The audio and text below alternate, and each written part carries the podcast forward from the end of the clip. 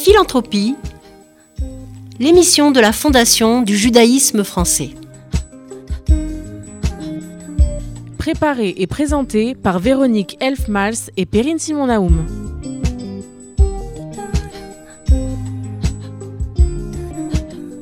Bonjour, comme chaque mois, j'ai le plaisir de mettre à l'honneur une des fondations abritées par la Fondation du judaïsme français. Cette semaine, nous recevons une toute nouvelle fondation, bâtisseur d'engagement. Karen Alali a la gentillesse de représenter cette association. Bonjour Karen. Bonjour. Et surtout bienvenue. Merci. Bienvenue à l'émission et bienvenue à la Fondation du judaïsme français. Cette émission philanthropique est la vôtre. Tout d'abord, on peut s'interroger pourquoi ce choix de nom? Alors, euh, moi, je suis commissaire générale des éclaireuses éclaireurs israélites de France. Mais euh, les éclaireuses éclaireurs israélites de France sont une association qui a eu la volonté de monter une fondation abritée par la Fondation du judaïsme français pour pouvoir euh, financer un certain nombre de projets éducatifs, sociaux, culturels. Et euh, c'était important pour nous que ce soit une entité à part, TZI, mais quelque part avec un petit clin d'œil à notre, euh, à notre euh, savoir-faire. Euh, vous savez que Robert Gamzon, le fondateur des EI, euh, dans une de ses phrases les plus connues, dit Je voudrais que tu sois un bâtisseur et non un discuteur. Donc le bâtisseur, c'est celui qui bâtit, c'est aussi le nom d'une des branches des EI. Et je Euh, crois que c'est aussi le slogan. En regardant, j'ai regardé bâtisseur d'identité depuis 1923, une aventure à vivre, faire vivre et transmettre. Et transmettre, tout à fait. Donc, il y a à la fois le côté bâtisseur en référence à Robert Gamzon, bâtisseur en référence à la tranche d'âge des 8-11 ans qui font partie des EI, et effectivement, euh, référence à notre euh, slogan qui est bâtisseur d'identité. Et dans le cadre de la fondation que nous venons de créer, euh, grâce à votre soutien, euh, d'engagement, puisque ce que les EI produisent probablement le plus, c'est de l'engagement, mais j'imagine qu'on va en parler un peu plus en détail. Alors tout à fait. Avant de parler du terme d'engagement, je trouve que c'est intéressant que je crois que ça correspond les bâtisseurs aux 8-11 ans. Tout à ça fait. veut dire que c'est un âge essentiel pour prendre ses responsabilités, pour prendre conscience de son identité. Exactement, je pense que c'est le début, en fait. euh, vous savez, euh, dans l'éducation classique, on dit à partir de 7 ans, c'est l'âge de raison. Euh, donc 8, 11 ans, c'est effectivement cette tranche d'âge où les, enfants commencent à prendre l'autonomie, à prendre des responsabilités, mais tranquillement, en étant encore accompagnés par l'adulte. Et donc, ils, sont en construction. Donc, ce, terme de bâtisseur euh, correspond bien à la tranche d'âge qui est, la leur. Et effectivement, c'est pour ça que ça nous a semblé important. Important, bâtisseur. Alors, l'autre mot, c'est d'engagement, parce que c'est vrai que bâtisseur d'engagement, c'est deux mots qu'on met rarement ensemble. Donc, l'engagement, pour vous, j'avais envie de vous demander, euh, est-ce que vous adhérez à la définition qui qualifie l'engagement comme le fait de prendre parti sur les problèmes politiques, sociaux, par ses actions, par ses discours, ou plutôt dans le sens de conduite ou de sens de prise de décision dans le monde qui nous entoure? Quelle, option de ces définitions vous séduit? On est un petit peu entre les deux. Dans l'acception euh, classique que les EI ont de l'engagement, c'est l'idée de se dire qu'on est euh, acteur du monde dans lequel on vit et qu'on doit prendre part au monde dans, dans lequel on vit, en étant effectivement, euh, en ne laissant pas les choses se faire, mais en ayant un- une, une responsabilité à, assumer dans le monde euh, qui nous, qui nous entoure. Et je pense que les EI produisent de l'engagement dès le plus jeune âge, donc dès les bâtisseurs, mais aussi et, et probablement encore plus sur, euh, sur tout le parcours de vie des jeunes qui sont passés par ce mouvement. À partir du moment où, dès notre plus jeune âge, on a eu notre mot à dire, euh, on a compris que ce que ce qu'on pense et ce qu'on fait, ça peut avoir de l'incidence et, un impact sur euh, sur la vie euh, sur la vie en général et sur le monde qui nous entoure. Alors, on reste des gens qui sont toujours prêts à, puisque les EI sont, comme vous le savez, la grande devise du scoutisme, toujours prêts. Oui, alors il y a un petit paradoxe pas dans ce que vous nous dites, mais dans cette génération, c'est que on est face à une génération, j'ai envie de dire, tellement individualiste.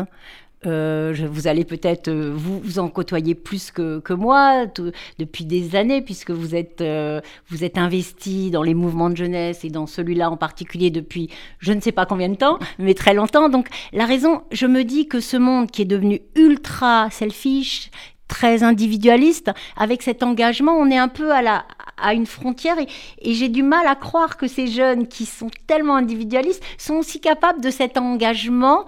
Preuve en est peut-être les élections régionales. Les jeunes ne sont pas allés voter. On est, ils font partie de ce parti extrêmement abstentionniste. Donc, Où est-ce que sont nos jeunes et vous les connaissez si bien Parlez-nous-en. Alors, ils sont probablement partout. Ils sont effectivement dans la génération du i, le iPhone, le iPad, etc. Donc là-dessus, il n'y a, a pas de discussion.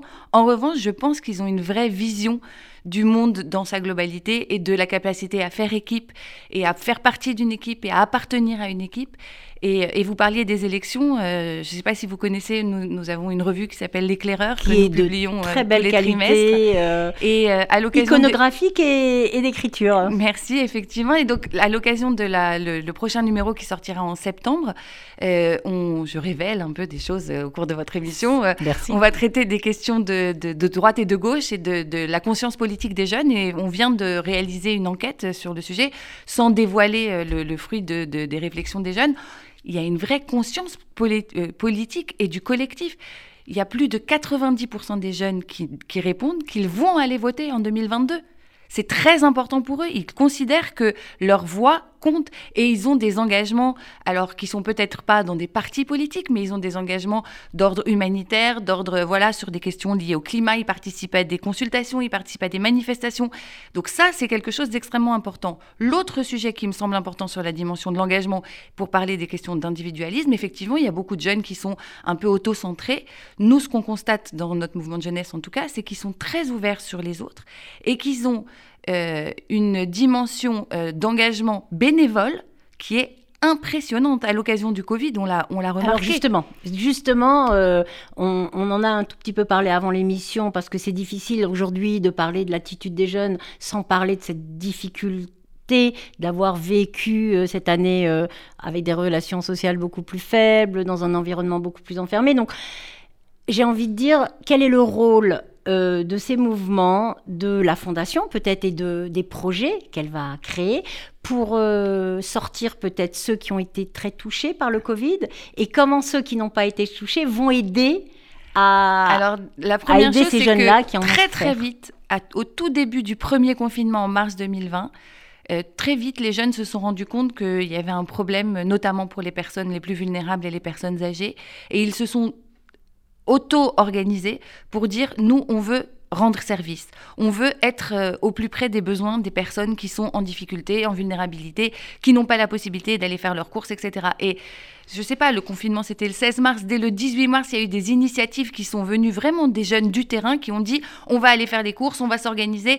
Euh, est-ce qu'on peut euh, est-ce qu'on peut rendre service à telle ou telle institution sociale? Et il y a eu mais partout en France, et j'ai envie de dire même partout dans le monde où il y avait des jeunes des EI, se sont dit, nous on est en bonne santé, on risque rien, on n'est pas la population cible de cet euh, affreux virus, et on va rendre service et on va aller aider les gens. Et ce qu'on leur proposait, ils étaient toujours OK, on va le faire, on va mettre des gants, on va se, on va se protéger, mais on va venir au service des autres. Et très vite, des initiatives ont été prises de manière absolument incroyable. Après, effectivement, il y a des jeunes qui ont probablement été touchés à titre personnel et traumatisés parce qu'ils ont dû faire face soit à des deuils dans la famille, soit ayant été eux-mêmes malades. In fine, pas tant que ça. Euh, de ce que, de des, résultats qu'on a. Après, effectivement, il y a la question de l'isolement, euh, et notamment pour tous les jeunes qui font leurs études loin de leur, euh, de leur domicile familial, ils se sont retrouvés tout seuls, mais ils se sont organisés en réseau, ils ont, créé des, des, ils ont créé des solutions, ils ont inventé des solutions pour rester en contact. Donc ça, c'est entre jeunes. Et après, par rapport à leur mission d'éducateur, très vite, ils se sont dit, on ne peut plus se voir, on ne peut plus faire des activités au sens où on se réunit euh, à la synagogue du coin, etc. Eh ben, on va inventer un autre mode d'activité. Et très vite, ils se sont appropriés les outils numériques et ils ont mis en place des Zooms, ils ont utilisé les réseaux sociaux à bon escient pour maintenir le lien social avec l'ensemble des enfants de leur groupe local. Et dans tous les groupes locaux, il y a eu des initiatives. Alors, ça pouvait être des carnets d'activités qu'ils envoyaient, ça peut être un live Facebook, un live euh, Insta, des TikTok, je ne sais quoi. Toutes les, toutes les choses qui probablement pour euh, notre génération sont un peu, euh, euh, on y est peut-être un peu hermétique, eux, ils ont su les utiliser à bon escient pour permettre aux enfants de garder ce lien social et de continuer à entretenir quelque chose. Et puis après, on a eu la chance au mois de juillet 2020, contre toute attente, de pouvoir maintenir nos camps d'été. Et ça, ça a été une bouffée d'oxygène incroyable. Et là aussi, pareil, jusqu'à très très tard, pratiquement jusqu'à la fin du mois de juin, on ne savait pas si les camps pourraient se tenir.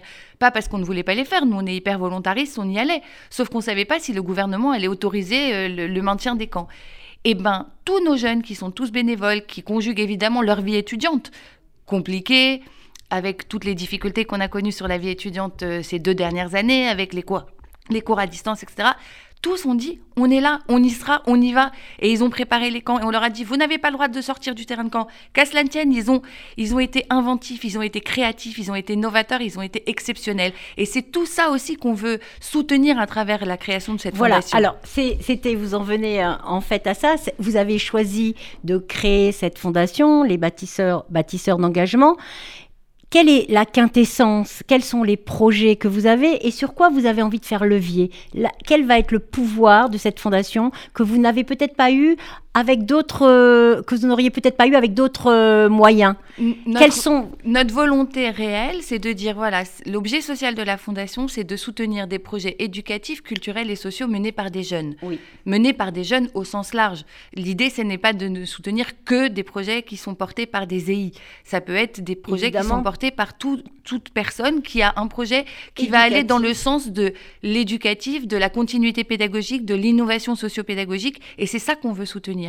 Donc évidemment, euh, éducatif, ben alors là, il euh, y en a. Est-ce que euh, vous pouvez nous citer quelques exemples de projets que vous avez envie de que vous allez voir La fondation a à peine quelques mois. Je voudrais Je pas dévoiler des Je choses sans, sans être sûr de ce qu'on va faire, mais sur des projets éducatifs, ça peut être effectivement, par exemple, depuis deux ans, on ne peut plus faire de voyage à l'étranger avec une dimension de bénévolat social et de, de- de- humanitaires. humanitaire, effectivement, euh, dès, dès lors que ces projets vont pouvoir reprendre, ben voilà, c'est ce genre de projet qu'on va vouloir aussi euh, aider à monter. Des jeunes qui décident de partir, euh, de s'organiser entre eux pour partir faire un voyage euh, humanitaire à l'étranger pour soutenir telle et telle population, telle ou telle cause, pour des, activités, je sais pas, de, de, de, protection de l'environnement, de ramassage des déchets sur une plage, de nettoyage d'une ville, de toutes les initiatives, on va dire, un peu éco-citoyennes aussi, qui pourraient être prises par des jeunes, ben, c'est aussi l'objet de, de la Fondation de soutenir ce type de projet.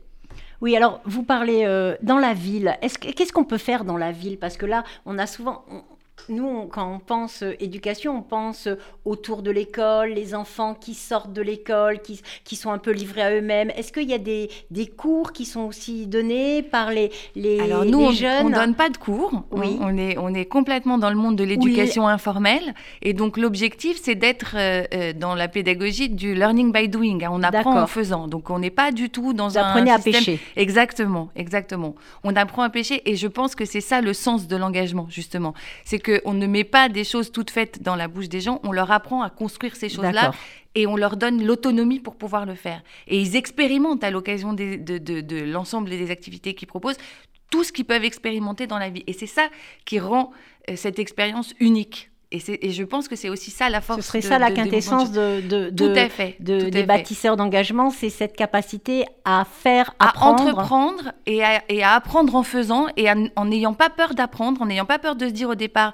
peut-être que je ne sais pas, je vais m'entourer de gens qui ont une expertise et je vais apprendre par moi-même et je vais devenir autonome. Et effectivement, vous preniez cet exemple, c'est aussi ça l'éducation, c'est d'apprendre à pêcher, c'est pas qu'on nous mette un poisson qui est tout cuit dans la bouche. Alors, nous venons tous de clôturer la campagne de collecte de, de l'IFI. Je crois que c'est la première collecte euh, De cette fondation. cette fondation. Euh, quels ont été les, les résultats? Est-ce que vous avez l'impression que ça, c'est le début de quelque chose? Ça a été difficile de mettre en marche et de toucher des donateurs. Non, ça, ça a été une expérience exceptionnelle. Bon, D'abord, euh, il, faut, il faut dire que euh, jusqu'à il n'y a pas très longtemps, les EI, depuis un certain nombre d'années, euh, les EI, à travers la Fondation de la jeunesse juive, qui était donc une fondation issue du Fonds social juif unifié, portée par le, le programme Noé pour la jeunesse, nous permettait de collecter de l'IFI. Donc on avait déjà, on va dire, un peu de savoir-faire sur la manière mais là, le fait qu'on ait notre propre fondation, ça a aussi euh, euh, donné plus envie aux gens. Et puis, il se trouve qu'il y a eu un concours de circonstances qui, s'est, euh, qui, s'est, qui a été bénéfique pour le lancement de cette fondation. C'est qu'on s'est lancé dans une grande campagne de collecte de fonds qui a duré 48 heures et qui a créé une émulation très positive et beaucoup, beaucoup, une aventure Vous avez beaucoup utilisé les réseaux sociaux parce Exactement. que comme vous êtes jeune et que vous avez des jeunes, vous avez ce Voilà. savoir-faire. On a que utilisé les réseaux sociaux. pas. On a utilisé les réseaux sociaux et on a eu beaucoup de, de- de gens qui ont répondu présent de manière euh, très positive et qui ont, euh, voilà, qui ont voulu soutenir les actions menées par les EI. Et ça, on les en remercie vivement. Et on espère que c'est pas le fruit que d'une année, mais que on, voilà, on, on, rentre dans une, dans une habitude de, donner aux EI, ce qui n'a pas toujours été si simple que ça, parce que, mais je pense qu'on va y venir aussi. parfois, les gens ne se rendent pas compte de l'intérêt qu'il peut y avoir à donner pour de l'éducation. Euh, souvent, quand on appelle les donateurs, ils nous disent... Euh, bah, quand on donne euh, dans le social, par exemple, on sait qu'on va aider des gens qui sont vraiment en grande difficulté sociale, entre guillemets, qui n'ont rien à manger ou qui n'ont pas un toit sur la tête. L'éducation, est-ce que c'est si important? Et, ça, c'est notre job à nous de leur expliquer qu'en fait, qu'ils sont en, investissant dans l'éducation, ils investissent dans l'avenir. Parce que le travail qu'on fait aujourd'hui avec ces enfants-là, on va en tirer les, fruits dans quelques années. Et si les EI ont une force, c'est justement d'être euh, vraiment un réservoir de, personnes engagées qui vont derrière toujours poursuivre ce qu'ils ont, ce qu'ils ont expérimenté quand ils étaient jeunes. Quand on a eu tout petit l'occasion de rentrer par exemple, euh, à l'occasion d'une opération qui nous est chère, euh, l'opération de Pessard, où on va livrer des colis à des familles nécessiteuses. Quel enfant a l'occasion de, de, concevoir un colis, puis de l'apporter chez des gens et de voir que chez ces gens-là, à l'inverse de chez lui, ben, c'est pas si simple que ça de vivre au quotidien, qu'on peut être nombreux, qu'on peut avoir une cuisine qui est pas hyper équipée, que, etc., etc. Ça, ce sont des expériences de vie qui marquent et qui ont un impact très fort sur les enfants et qui fait que derrière, ben, ils se disent en fait, et cette opération par exemple de Pessard, même des gens qui ont participé il y a des années, des années, des années, quand on envoie le message pour dire on a besoin de vous pour collecter des fonds pour cette opération, il y a des gens ils sont d'une fidélité, mais incroyable. Et ils ont pu partir vivre euh, au bout du monde quand on leur envoie un message pour dire on collecte des fonds pour HSP. Peu importe, hein, c'est pas le montant qui est important, c'est le fait qu'ils se sentent concernés et qu'ils vont tout de suite faire un don et s'ils sont à Paris, nous dire est-ce qu'on peut venir aider, est-ce qu'on peut venir livrer des colis, etc. C'est de l'intergénérationnel, c'est exceptionnel. C'est un peu le sujet, le secteur de la philanthropie qu'on ne connaît pas tellement en France, dans les écoles, dans les écoles anglo-saxonnes, on a l'habitude très vite d'apprendre euh, si un enfant est malade, toute l'école euh, va se mobiliser, va, va courir pour récolter un petit peu d'argent, pour faire un cadeau. On n'est pas du tout, du tout, on est encore très loin de ça. Donc on peut parler peut-être d'une exception française de la philanthropie on n'a pas encore pris l'habitude de comprendre, d'apprendre dans les écoles que l'autre a besoin de nous Non, parce que je pense que dans le monde euh, français, euh, beaucoup de, gens pensent que c'est l'État qui pourvoira. Euh, la place de l'État est très importante et, le recul ces dernières années de l'État dans l'aide sociale et dans l'aide philanthropique au sens large du terme, c'est assez récent en fait que l'État se, mette un peu en retrait pour des raisons dont on ne va pas expliquer maintenant le, pourquoi. Oui, mais... Et donc effectivement, ce sont les associations qui sont obligées de prendre le relais. Et, là, les fondations. et là, on sent effectivement le rôle des fondations, bien que l'État reste quand même présent, puisque Bon, on est passé de l'ISF à l'IFIS, ça, a été euh, probablement pour euh, l'ensemble des, associations et des fondations une, une, différence de, de, de, montant collecté. Voilà, ça c'est une évidence.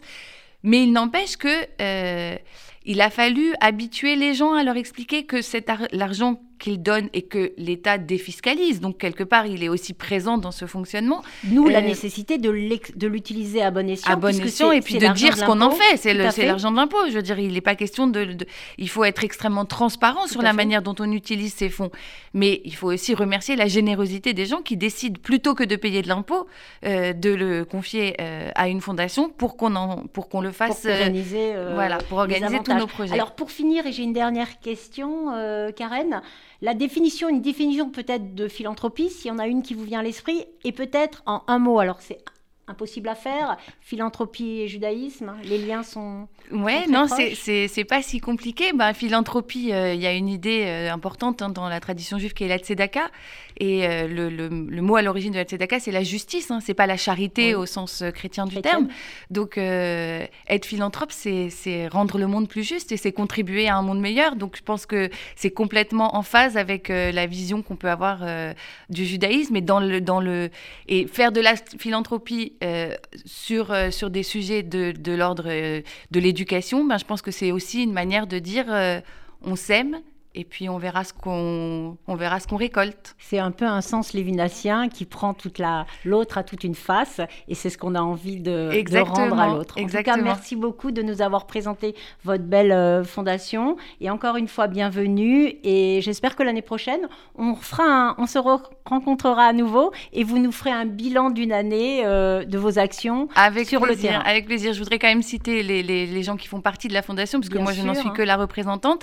Donc euh, le président de la fondation, c'est Rudy Marzouk. Et euh, dans le comité, nous avons euh, Yael Lebrati à euh, puis le président des EI, Jérémy Haddad, et la vice-présidente René, Pla- René Claire Bloch-Gagny. On, on vous recevra peut-être tous ensemble l'année Avec prochaine plaisir. dans notre émission. Et maintenant, c'est l'heure de la chronique de Rémi Serrouillat, le directeur financier de la Fondation du judaïsme français. Bonjour Rémi. Bonjour Véronique, bonjour à tous. Elle est la star des placements financiers, toujours au hit parade des investissements de précaution. Près d'un épargnant sur deux en dispose. Elle est perçue par plus de 40% des Français comme le meilleur produit d'épargne devant le livret A. Vous l'avez compris, je vais vous parler de l'assurance vie. Pour faire simple, l'assurance vie est un contrat d'épargne à durée déterminée. Au terme du contrat, la société d'assurance restitue à l'assuré le capital investi et les intérêts. En cas de décès, cette somme est versée au bénéficiaire désigné sur le contrat. De par sa souplesse de fonctionnement, le contrat d'assurance vie peut répondre à plusieurs besoins. Se constituer un capital pour l'acquisition d'un bien immobilier, par exemple. Se financer une rente complémentaire pour sa retraite. C'est également un formidable outil de transmission du patrimoine et cerise sur le gâteau, la fiscalité y est très attractive. L'assurance vie, je vous le dis, c'est le couteau suisse des placements. Alors, vous allez me dire, eh bien, combien ça rapporte? Tout dépend du support de placement. L'assuré peut opter pour un mandat de type défensif, comme un fonds en euros par exemple. Dans ce cas, le capital est garanti, auquel s'ajoutent des intérêts. En 2020, le taux moyen servi était d'environ 1,2%. Mais l'assuré peut également opter pour des placements plus offensifs sur des supports en actions, en obligations, voire en produits structurés. Bien évidemment, le capital n'est pas garanti, il peut s'apprécier grâce aux plus-values réalisées, mais également perdre de la valeur. Tout dépend du comportement des marchés financiers. Il appartient en fait à chaque épargnant de déterminer son profil d'investisseur qui peut être prudent, équilibré ou dynamique.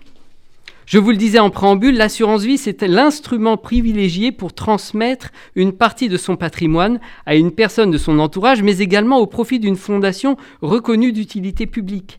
Les contrats d'assurance vie étant considérés comme hors succession, ils ne sont donc pas soumis à la règle de la réserve héréditaire. Souscri- Souscrire par exemple à un contrat d'assurance vie en faveur de la Fondation du judaïsme français est un moyen simple, rapide et efficace de contribuer à financer des actions en faveur de l'éducation, de la culture ou de l'humanitaire en fonction de vos souhaits. Toujours bien sûr en totale exonération d'impôts. Si vous souhaitez obtenir plus d'informations sur les avantages fiscaux liés à une donation ou un leg, n'hésitez pas à nous contacter à la Fondation du judaïsme français. Nous nous ferons un plaisir de vous rencontrer et de répondre à l'ensemble de vos questions. Merci Rémi. Et maintenant, pour notre seconde partie, nous avons le plaisir d'accueillir Monsieur le ministre Vincent Payon, qui va être interviewé, comme chaque semaine, par Perrine Simon-Naoum. Vincent Payon, bonjour. Bonjour, Perrine Simon. On vous connaît comme ministre de l'Éducation nationale, puis député européen, mais également, et je dirais de plus en plus, comme philosophe et historien de la philosophie. Les ouvrages dont vous êtes l'auteur ne sont pourtant pas détachés du débat public, dans la mesure où ils nous permettent de penser les problèmes qui traversent aujourd'hui nos sociétés, et notamment cette question de la laïcité, à laquelle euh, vous consacrez un ouvrage récent sous le titre Vers une théologie laïque, ouvrage paru aux éditions des PUF. Et cet ouvrage nous ramène au début du XXe siècle, au moment où se met en place un courant de pensée que l'historiographie a, euh, semble-t-il, volontairement occulté, à savoir une forme de républicanisme théiste, une théologie laïque, hein, comme vous le dites euh, très bien, que l'on trouve notamment exprimée dans la bouche d'un Jaurès qui, tout socialiste qu'il est, n'est pas opposé à l'idée de Dieu. Alors, est-ce que vous pourriez peut-être euh, très rapidement, pour nos auditeurs, Vincent Payon, nous présenter ce courant avant que nous n'en venions aux problèmes plus actuels. Et peut-être plus particulièrement d'ailleurs la position de Jaurès, dont vous dites qu'il est à la fois un grand amateur de Dieu et de la religion.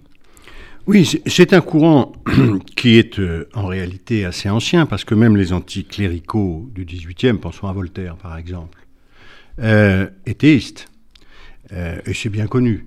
Euh, vous avez après, si vous prenez un autre fondateur de la République, au moins du point de vue intellectuel, mais dont on dit qu'il a influencé euh, évidemment la Révolution, c'est Rousseau. Rousseau, la profession de foi du vicaire savoyard.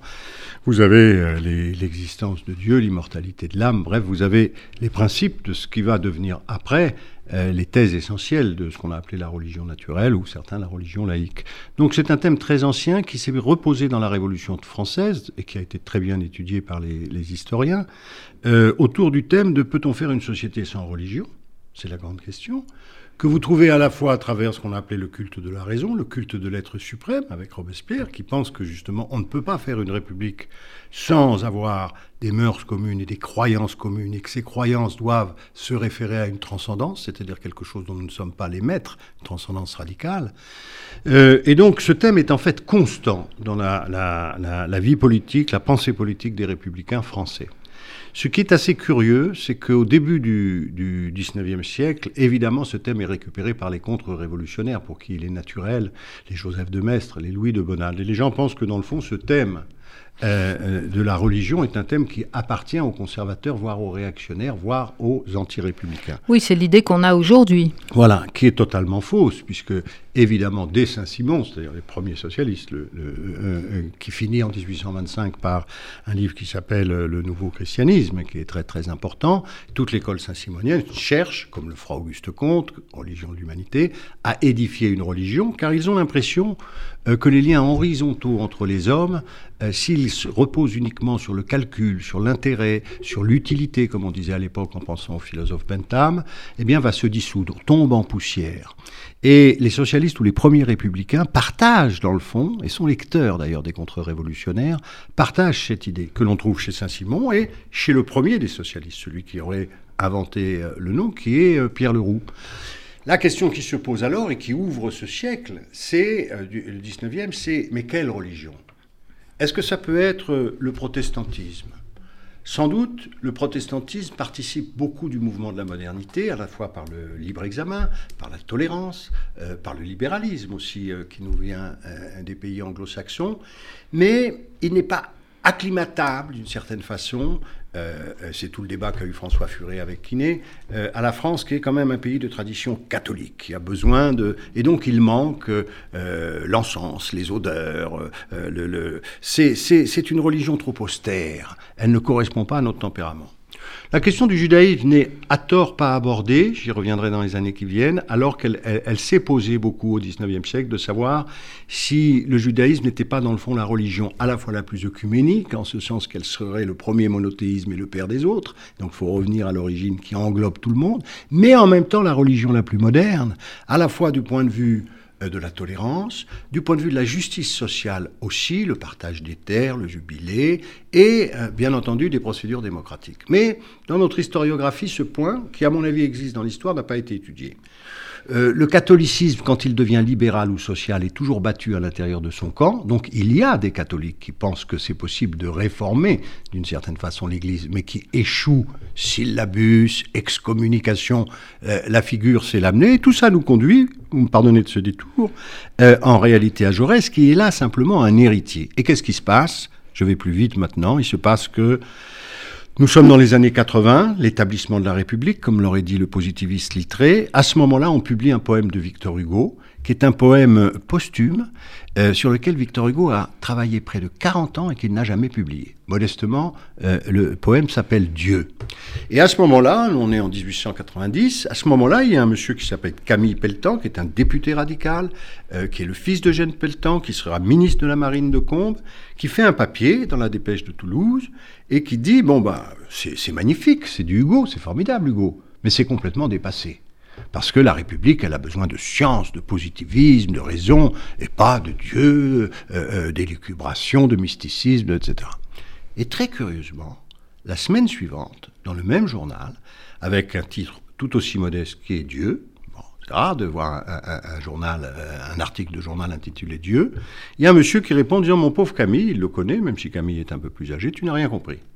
Tu n'as rien compris, on ne se débarrasse pas de Dieu comme ça, on ne se débarrasse pas des religions comme ça. Et ce que nous vivons, nous, génération de 1890, la même qui sera celle de Bergson, ils étaient euh, ensemble à l'école normale, euh, c'est un grand renouvellement d'esprit religieux. Et donc la question se repose, quelle est cette religion? Et la laïcité elle-même va être présentée par Jaurès, mais par tant d'autres, comme, et y compris euh, le judaïsme libéral, comme la religion laïque, c'est-à-dire c'est la religion laïque qui permettra, euh, dans le fond, à la fois de réunir toutes les religions et de donner à la République, comme mode d'organisation des pouvoirs, comme esprit public, eh bien, le ciment, le lien qui lui fait défaut. Alors, cette religion laïque, cette théologie laïque, donc comment s'incarne-t-elle? Alors, ce qui est très très curieux et qui m'a intéressé dans cette affaire, c'était une conférence que j'avais faite euh, pour l'Institut euh, protestant, c'est que on se dit, bon, ils vont évoquer ça, comme on évoque la morale laïque, même le Dieu laïque. Professeur au Collège de France qui a battu Émile Durkheim à la candidature, qui est euh, aujourd'hui un peu oublié, qui s'appelle Isolé, euh, euh, parle d'un Dieu laïque. Bon, on a la foi laïque de Ferdinand Buisson. Tout ça est quand même pour nous curieux. C'est un vocabulaire religieux appliqué à la laïcité. Et voilà que Jaurès, lorsqu'il écrit à Pelletan, à la fin lui dit Écoute, mon cher Camille, il est à l'époque adjoint au maire chargé de l'éducation à Toulouse et euh, maître de conférence à la fac. Il a été battu aux élections législatives, il est revenu à l'université. Et il lui dit Viens nous voir à Toulouse, je t'y présenterai des théologiens laïcs. Et donc il se définit comme un théologien laïque.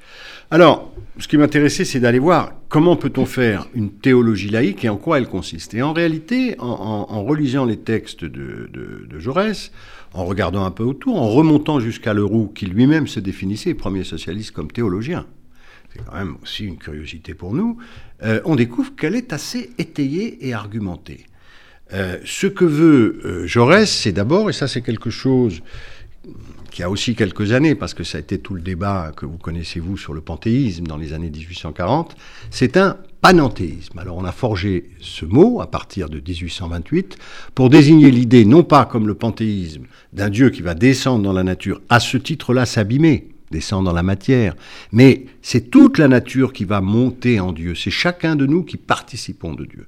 Donc il y a déjà une théologie assez précise sur le rapport entre un Dieu créateur et la nature. C'est pas le Deus sive natura de Spinoza, même si Spinoza les inspire, mais c'est ce panenthéisme qu'on retrouve dans l'idéalisme allemand et qu'on retrouve dans le saint-simonisme. Les saint-simoniens réécrivent même la doctrine pour changer euh, l'interprétation du rapport entre Dieu et sa création. Donc il y a vraiment une théologie. Il y a une christologie. Christologie, ça veut dire que euh, ils ont une théorie de ce que doit être le Christ. Et euh, euh, le Christ, pour eux, ne peut pas être un individu. Ce serait l'accaparement par une personne, et d'ailleurs ça déboucherait sur des modes d'organisation politique personnalisés et autoritaires, mais c'est le Deus Humanitas, c'est l'humanité qui va incarner Dieu. Donc l'humanité, vous voyez, c'est très intéressant pour la pensée juive, ce n'est pas un individu, c'est un collectif. Et c'est un collectif universel. Donc euh, on pourrait penser euh, euh, au rabbin Ben Amosek, par exemple, et, qui est évidemment écrit dans la même période et connaît les gens qui forgent cette pensée sous le Second Empire.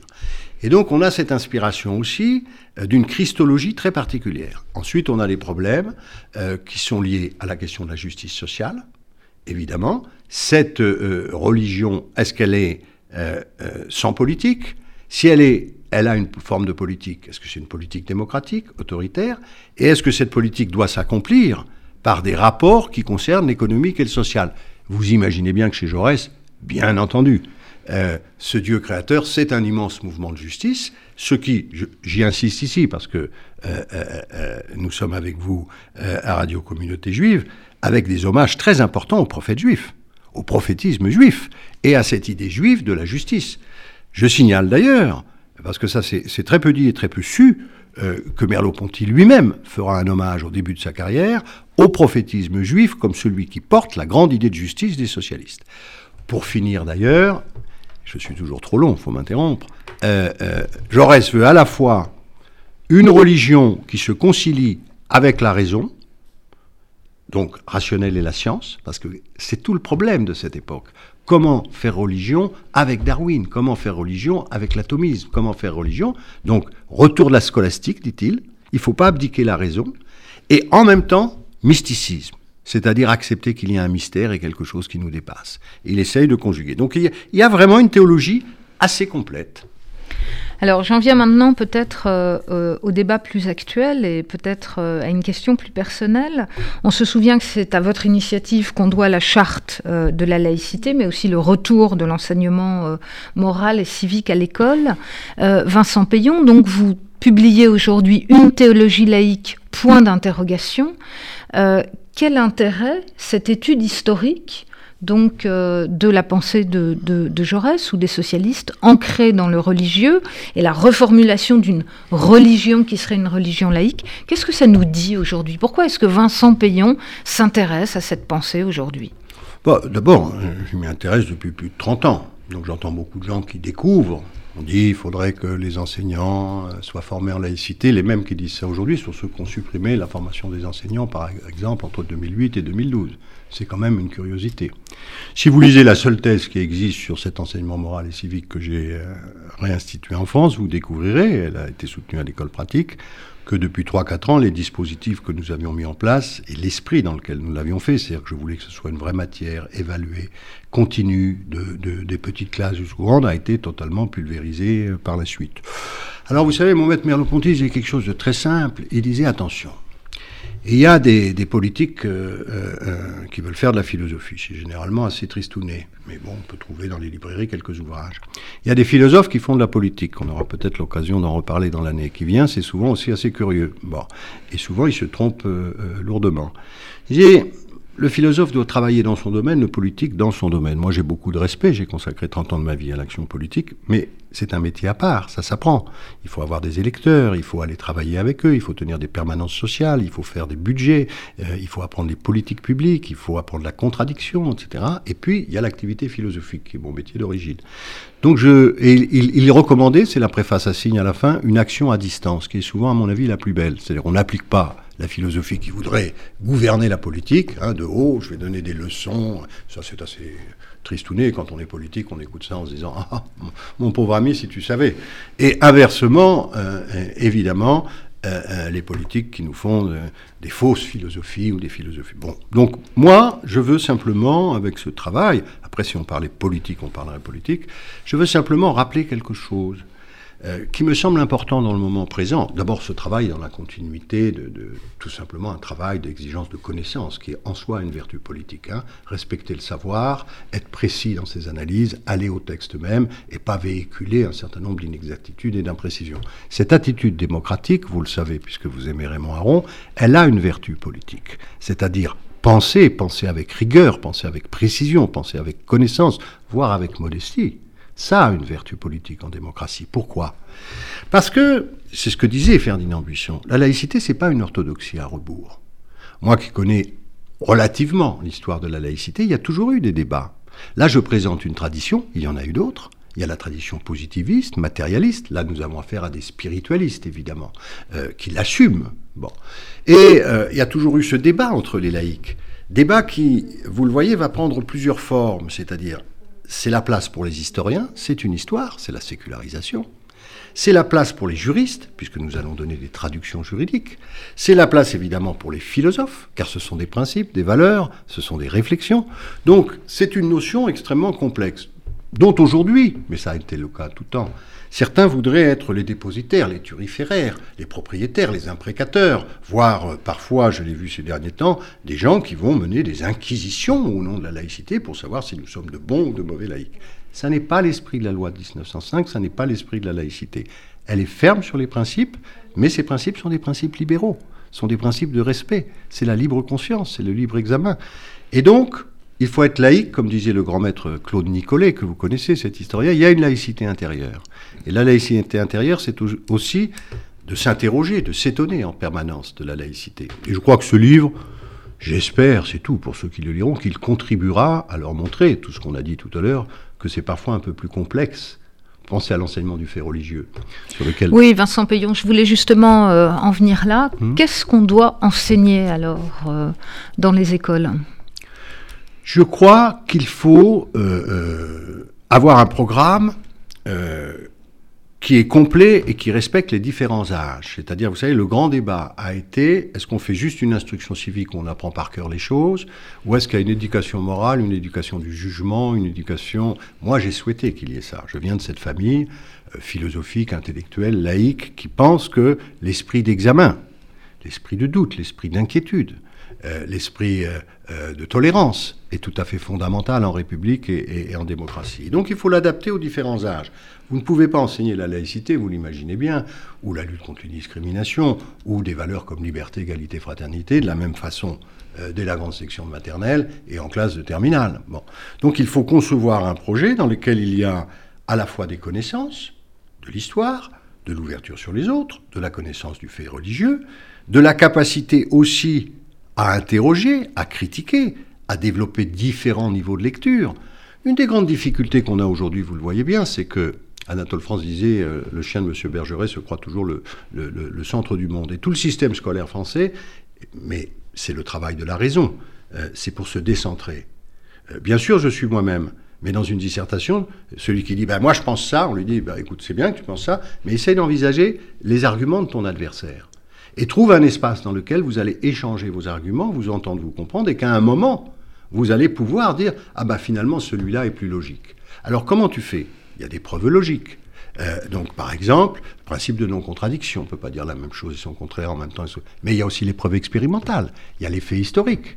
J'ai eu une polémique euh, médiatique parce que j'avais dit il y a des faits sur lesquels on ne peut pas euh, euh, revenir. C'est par exemple l'existence des, chambres à gaz. On ne peut pas partir dans des débats infinis pour. Donc il y a des faits bruts aussi. Donc c'est toute cette éducation qui participe de ce qu'on appelle la laïcité, qui amène à un moment aussi à définir des principes juridiques. Par exemple, si vous dites la neutralité de l'État, ben, qu'est-ce que ça veut dire? Vous voyez bien que tout le monde se gargarise de la neutralité de l'État. Mais enfin, mmh. jamais un laïc a pensé que l'État devait être neutre. Il doit être neutre dans certaines circonstances à l'égard des cultes, il n'intervient pas, et, donc des croyances de chacun dans l'ordre, mais lui-même porte des valeurs. Nous sommes un État qui va à l'école, d'où ce que je voulais instituer, défendre nos valeurs, en particulier valeurs qu'on exprime depuis tout à l'heure, de respect de l'autre, euh, d'argumentation rationnelle. Donc c'est une chose qui est difficile à résumer, et dedans, il y a la laïcité. Alors quel est l'enjeu? Parce que je sais que ça vous passionne. Euh, disons, pour un responsable politique, responsable, pas irresponsable, il y en a. La grande difficulté qu'on a aujourd'hui, c'est que la laïcité n'est pas comprise. Et qu'elle est vécue par certains élèves ou adultes, soit comme quelque chose qu'ils ne maîtrisent pas, ils sont inquiets, donc il faut les aider à connaître cette histoire, cette philosophie, etc., ce droit aussi, euh, soit comme quelque chose qui les stigmatise ou quelque chose qui leur enlèverait quelque chose de même. Donc le premier travail que j'avais souhaité faire, qui a donné la charte de la laïcité, c'est d'avoir une laïcité ferme sur ses principes. On ne recule pas sur l'enseignement de certaines matières, sur certains comportements, on comprend que c'est un principe de coexistence pacifique des libertés entre elles dans un cadre démocratique, mais on fait aussi attention à faire que chacun se l'approprie.